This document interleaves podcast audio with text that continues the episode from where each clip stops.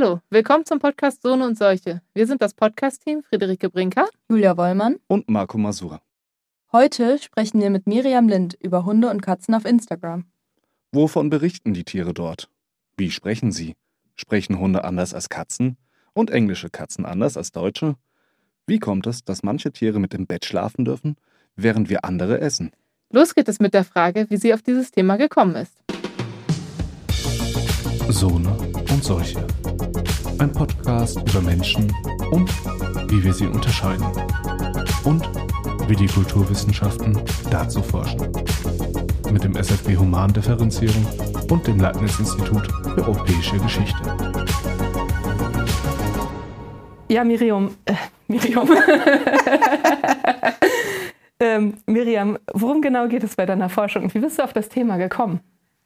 Ähm, in einem größeren Kontext interessiert uns, wie wir sprachlich die Grenze zwischen Menschen und Tieren gestalten, beziehungsweise wie wir auch sprachlich diese Grenze überschreiten, indem wir einerseits Tiere vermenschlichen und andererseits Menschen entmenschlichen.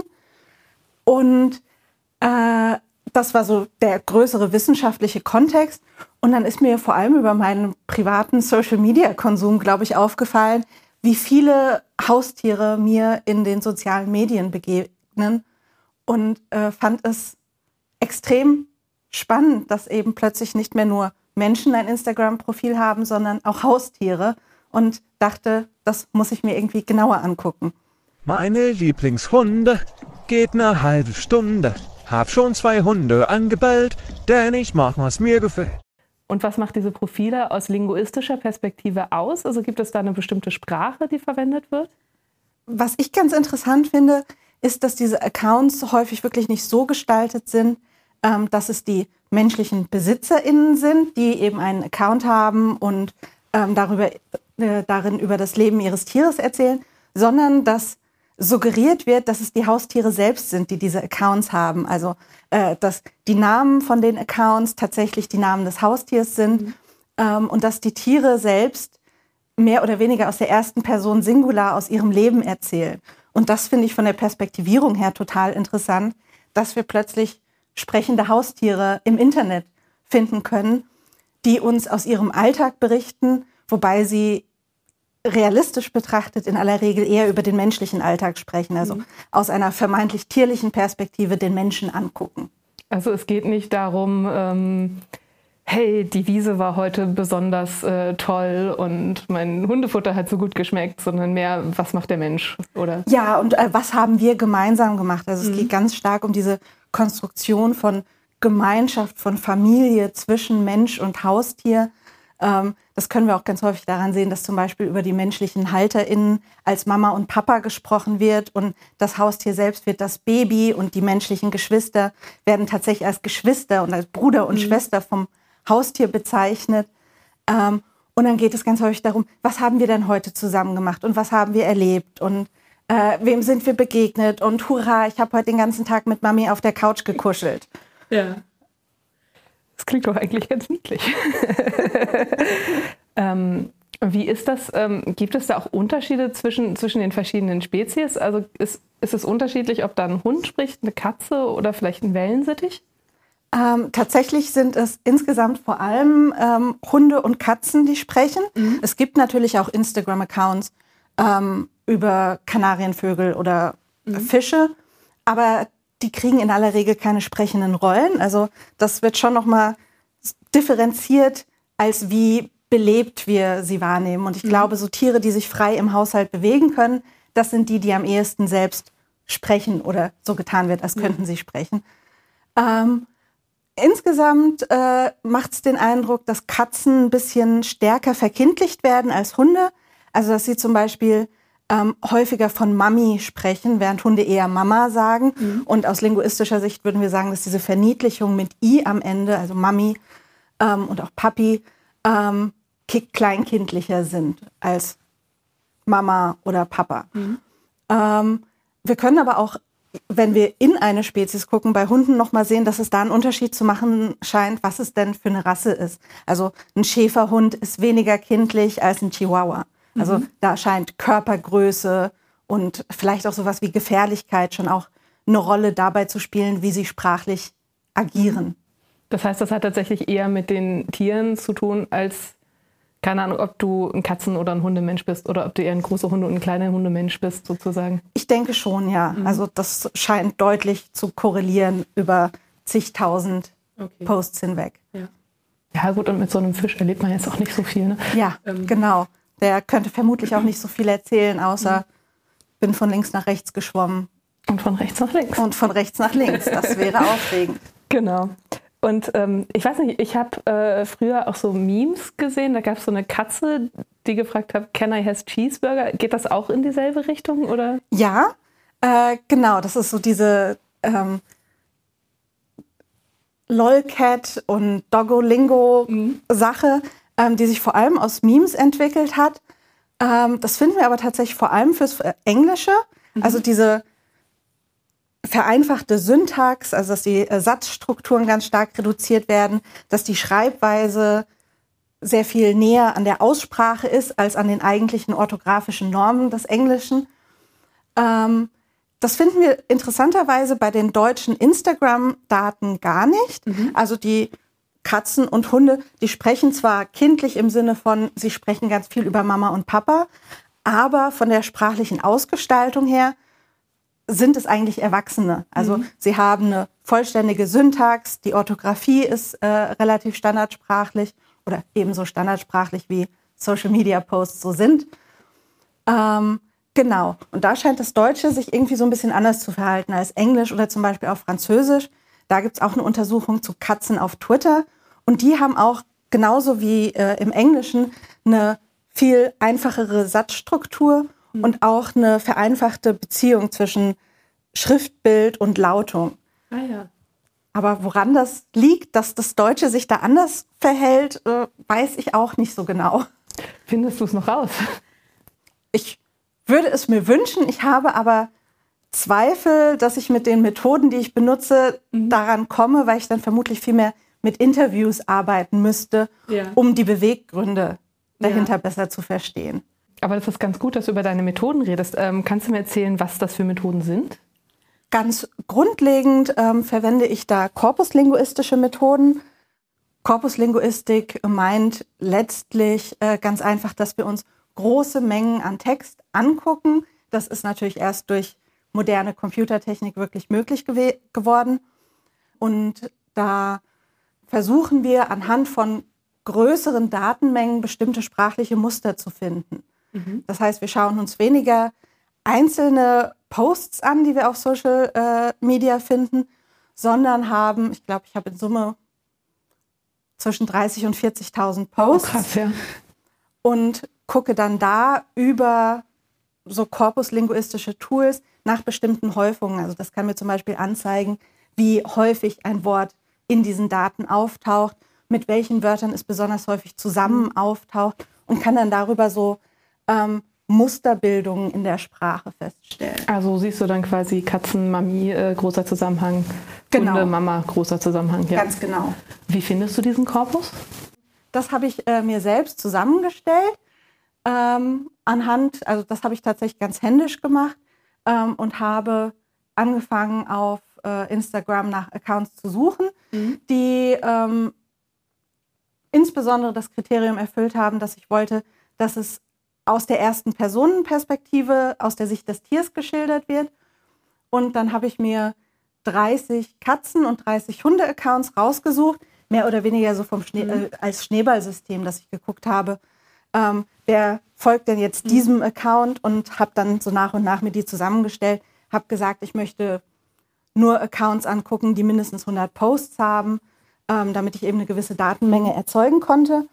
Und dann habe ich die über äh, ein Web-Scraping-Skript äh, bereitstellen lassen. Äh, mir selber fehlen die Programmierkenntnisse ja. dafür, hatte dafür aber dann äh, Unterstützung aus den Digital Humanities. Ähm, und die hat mir dann nach diesen Kriterien, die ich hatte, das sind die Accounts, die ich haben möchte, mhm. die Daten runtergeladen, bereinigt, in Excel-Dateien hübsch aufbereitet. Und das kann ich dann wiederum in solche Korpus-Annotationstools stecken, die mir dann eben bestimmte Frequenzen, Kookurrenzverhältnisse aufzeigen Was, können. was heißt äh, Kohärenz? Ähm, das gemeinsame Auftreten, also welche Wörter ähm, treten häufiger miteinander auf, als es rein statistisch erwartbar wäre. Ah, okay. Und dann kann man eben zum Beispiel feststellen, dass wenn über Papa gesprochen wird, das eigentlich fast nur passiert, wenn auch die Mama erwähnt wird. Da kann man dann sehen, diese Wörter tauchen extrem häufig zusammen auf. Und das wird mir dann über diese Software angezeigt, dass das eine überdurchschnittliche Häufung ist. Woran ich zum Beispiel feststellen kann, dass diese Accounts fast immer von Frauen betrieben werden. Gerade bei Hunden ist das ungewöhnlich, weil Hundehalter sind sowohl männlich als auch weiblich. Aber die Accounts scheinen einfach viel, viel häufiger von Frauen betrieben zu werden. Okay. Ich wusste auch gar nicht, dass es da den Unterschied gibt mit den. Ich kenne sowohl Hunde als auch Katzenhalter quasi in männlich und weiblich. Ja, also Katzenhaltung scheint tatsächlich stärker gegendert zu sein. Das ist eher ein Frauending. Okay. Ähm, aber äh, natürlich jetzt nicht irgendwie 90 zu 10 Prozent. Aber ähm, es gibt schon so eine leichte Tendenz. Bei Hunden eher weniger. Ja, okay. Wie ist das eigentlich mit deinen eigenen Katzen? Ähm, hat sich da irgendwie, äh, beobachtest du die anders, seitdem du dich so viel mit, äh, oder, oder sprichst du anders mit diesen Katzen? Ähm, ich weiß nicht, ob ich anders spreche, Ja. aber ich bin mir sehr viel bewusster darüber, wie ich mit ihnen spreche und habe viel häufiger Momente, in denen ich mir denke, oh Gott, ich bin so froh, dass mich gerade niemand hört, weil es mir, je mehr ich mich mit dem Thema beschäftigt habe, umso unangenehmer ist, dass ich eigentlich auch mit meinen Katzen so spreche, als wären sie kleine Kinder. Ja. Und äh, ich eigentlich, glaube ich, vorher die Vorstellung hatte, nein, ich mache sowas nicht. Okay, ja. Hallo, ich bin der Marco, ich bin äh, der Audiomensch und Kameramann. Und tatsächlich habe ich mir jetzt nebenbei die Frage gestellt, welche Art von Menschen sind das denn, die diese Posts machen? Sind das Menschen, die eine heile Welt suggerieren wollen? Oder sind das vielleicht auch Menschen, die ihre heile Welt mit außen teilen wollen? Weil ich habe jetzt eben gehört, in der deutschen Sprache achtet man sehr darauf, dass es dass die Poste, äh, Posts nicht vereinfacht werden, dass äh, wirklich sehr auf Sprache geachtet wird. Sind das dann Menschen sozusagen aus höheren Bildungsgesellschaftsschichten oder haben diese Menschen Angst, dass wenn sie eine vereinfachte Sprache klingen würden, salopp gesagt wie für ihr Haustier, dass sie dann klingen würden wie die Jugendlichen auf der Straße und dass dann nicht mehr in dieses Raster, oh, mein Haustier ist süß, sondern äh, mein Haustier klingt ja wie äh, die Jugendlichen auf der Straße, jetzt mal ganz salopp gesagt. Ähm, das ist, glaube ich, ein sehr psychologischer Aspekt, aber den würde ich tatsächlich sehr interessant finden. Ja, ich, ich glaube, darüber wissen wir relativ wenig. Ähm, ich denke also, wenn jetzt unsere- die Haustiere auf Instagram anfangen würden, Jugendsprache zu sprechen, das hätte tatsächlich einen primär komischen Effekt, weil wir unsere Haustiere eben eher nicht mit äh, aufmüpfigen Teenies verbinden. Ähm, ich denke, dass das ein relativ schichtunabhängiges Phänomen ist ähm, und dass es ganz viel ähm, darum geht, wirklich so ein, eine Geborgenheit zu konstruieren, also auch nach außen zu demonstrieren, man hat da was Schönes, man hat Sicherheit, man hat Gemeinschaft. Ähm, und das vielleicht gar nicht nur der Welt zu zeigen, sondern auch für sich selbst, dass wenn ich auch wieder auf meinen Account gehe und mir das selber angucke, ich auch in mir selbst wieder diese Gefühle auslösen kann von, ich habe eben diese Familie hier. Und äh, das, was ich mit sprachlicher Vereinfachung meinte, das ist vor allem wirklich so richtig kindliche Sprache. Ähm, ich weiß nicht, wa- warum es die nicht gibt, aber also es wäre jetzt auch ähm, auf Englisch ungewöhnlich, dass ein Haustier irgendwie Slang sprechen würde. Ähm, was ich in einem Fall habe, also ich habe einen Hund in meinen Daten, der konsequent bayerisch schreibt. Und das hat natürlich einen extrem komischen Effekt, weil das irgendwie auch mit dieser Instagram-Welt nicht so richtig zusammenpasst, weil Instagram natürlich auch so was extrem globalisiertes ist. Man denkt nicht in Landesgrenzen und schon gar nicht in Regionalgrenzen und da dann plötzlich mit einer Variante von Deutsch konfrontiert zu sein, die es schriftsprachlich sowieso nur wenig gibt und dann auch noch in den sozialen Medien, das ist sehr ungewöhnlich. Und genau, jetzt ist mir wieder eingefallen, äh, worauf ich hinaus wollte. Ähm, was bei Instagram sicherlich natürlich auch eine Rolle spielt, ist, dass es auch im Haustierbereich viele Menschen gibt, die darum bemüht sind, Influencer zu werden, ähm, sogenannte Petfluencers in dem Fall, ähm, und darüber eben versuchen, Werbung zu machen für Hundebekleidung, Spielzeug, äh, bestimmtes Fressen und so weiter. Und ich glaube, da braucht es dann vielleicht eher einen gewissen sprachlichen Standard, um werbewirksam sein zu können. Ah, um in dieses Schema sozusagen auch reinzupassen. Ja, man genau. sagt hier, man eckt nirgendwo an, so, äh, sondern versucht sein Haustier wirklich oder diese Marke Heile Welt und Haustier zu vermarkten. Ganz genau, ja. Okay. Ich hatte auch noch eine Sache, die mir aufgefallen war. Ähm, Ich hatte im Vorfeld versucht, ob ich so ein Video finde, was man vielleicht mal einspielen kann mit einem interessanten Ton. Ähm, Ich habe rausgefunden, also bei den meisten steht quasi der Text ja einfach drunter und dann ist beim Video einfach Musik. Aber es, ähm, da, wo der Hund tatsächlich gesprochen hat, waren das häufig so ja, Computerstimmen. Ist das auch typisch oder ähm, Tatsächlich habe ich mir ähm, zu den Accounts, bei denen ich mir diese Tierperspektiven angucke, habe ich mir die Videos selber noch gar nicht angeguckt. Das heißt, ich habe wirklich nur die Schriftsprache extrahiert unter den Posts ähm, und die Videos oder Bilder selbst erstmal außen vor gelassen. Äh, das kommt noch. Ähm, was ich mir dann in einem anderen Teil unseres Projekts auch so ein bisschen angucke, ist, wenn Hunde über diese Knöpfe kommunizieren, also diese sogenannten Talking Buttons. Ähm, da ist zum Beispiel Bunny ein ganz berühmter Hund, der auf TikTok inzwischen 8 Millionen Follower hat. Ähm, das sind so kleine ähm, Knöpfe, die eigentlich aus der Sprachförderung kommen, wo man eine Sprachbotschaft, also meistens ein Wort oder eine kurze Phrase vorprogrammieren kann. Und wenn man dann den Knopf drückt, wird das abgespielt. Und darüber können die Tiere dann mehr oder weniger sprechen. Und äh, das finde ich extrem interessant, wie darüber dann wirklich suggeriert wird, dass Tiere, insbesondere Hunde, Sprache erwerben können und lernen können, richtig mit uns zu sprechen, wie andere Menschen auch. Ja. Ja, eine Freundin von mir hat das und ich finde das total witzig, weil sie redet dann quasi mit ihrem Hund. Also der kann dann nur vier Dinge sagen, weil er hat vier Knöpfe. ähm, aber sie redet quasi mit ihrer eigenen Stimme, weil sie die Knöpfe ja selber besprochen Ja, hat. ja, das würde mich auch mal total interessieren, wie das auf einen selbst wirkt, weil das Haustier dann ja in aller Regel die eigene Stimme hat, was für mich auch irgendwie eine ganz komische Vorstellung ist. Ja. Wenn ich mir vorstelle, meine Katze würde jetzt mit meiner Stimme sagen, essen oder spielen. Ja. Das finde ich sehr merkwürdig. Gibt es ähm, irgendwelche Beispiele, irgendwelche Posts, die du besonders eindrucksvoll oder witzig fandest?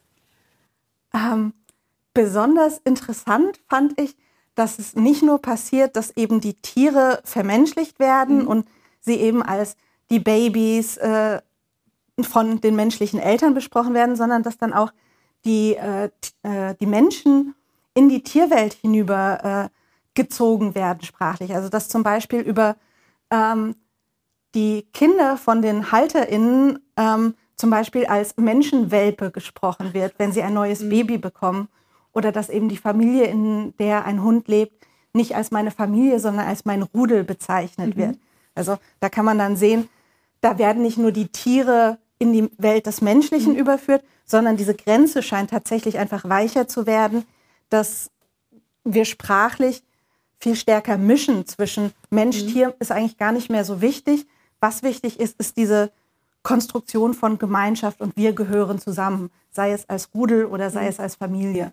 Ah ja, okay, also die Betonung, dass die Familie so das äh, Ja, Kernding ist, Genau. völlig unabhängig davon, ob du nun vier Pfoten oder zwei Beine hast. Sozusagen. ganz genau, ja. Okay.